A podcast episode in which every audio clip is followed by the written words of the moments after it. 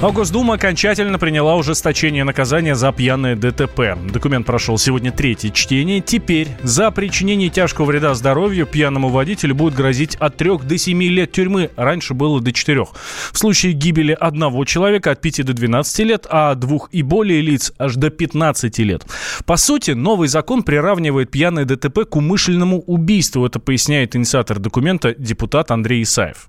Речь идет о том, чтобы ответственность за ДТП, которое совершили водители в пьяном виде, которое привело к человеческим жертвам, рассматривалась как умышленное преступление. Сегодня это не умышленное преступление. По данным 2018 года погибло в результате таких ДТП 4,5 тысячи человек. Более 22 тысяч получили увечья, некоторые стали инвалидами. Среди погибших тысячи детей. И при этом 65% приговоров дали условные сроки. Даже по шестой части 264 статьи, где речь идет об особо тяжких последствиях, два и более погибших, там в 62% случаев назначались ниже нижнего предела или по самому минимуму, потому что это рассматривается как неумышленное преступление. Поэтому предлагается ответственность ужесточить. В случае гибели двух и более людей до 15 лет, в случае гибели человека до 12 лет лишения свободы. Что касается автомобилистов, то многие посчитали закон слишком строгим. Например, Петр Шкумат, координат, э, координатор общества «Синие ведерки».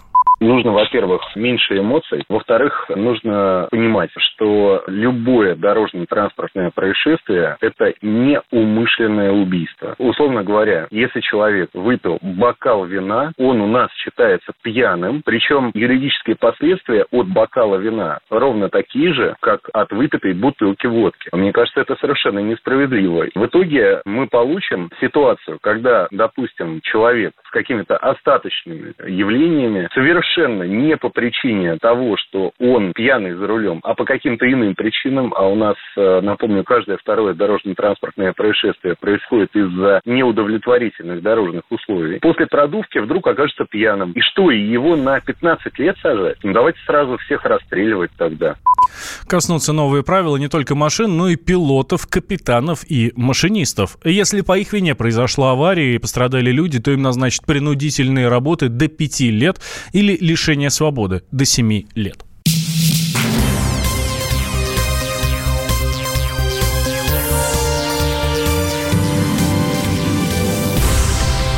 Вы слушаете радио «Комсомольская правда». Меня зовут Валентин Алфимов, и мы продолжаем. Правительство предложило уравнять ставки НДФЛ для россиян и иностранцев. Об этом заявил первый вице-премьер и министр финансов Антон Силуанов.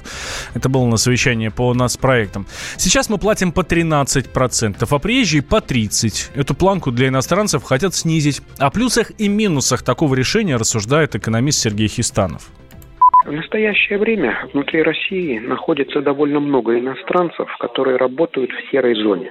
То есть они работают, получают зарплату в конверте, но не зарегистрированы как работники.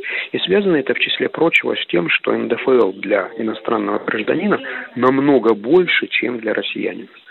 Соответственно, идея уравнять НДФЛ для всех работников будет способствовать тому, что большее количество мигрантов выйдет из тени и будет работать в прозрачном правовом поле. С этой точки зрения идею можно только приветствовать. Опасение того, что это приведет к меньшим налоговым поступлениям от иностранцев, которые у нас легально работают, выглядят не очень существенными просто потому, что таковых иностранцев очень и очень мало. Добавлю ставку подоходного налога для россиян правительство поднимать пока не планирует, хотя идея прогрессивной шкалы обсуждалась и обсуждалась неоднократно.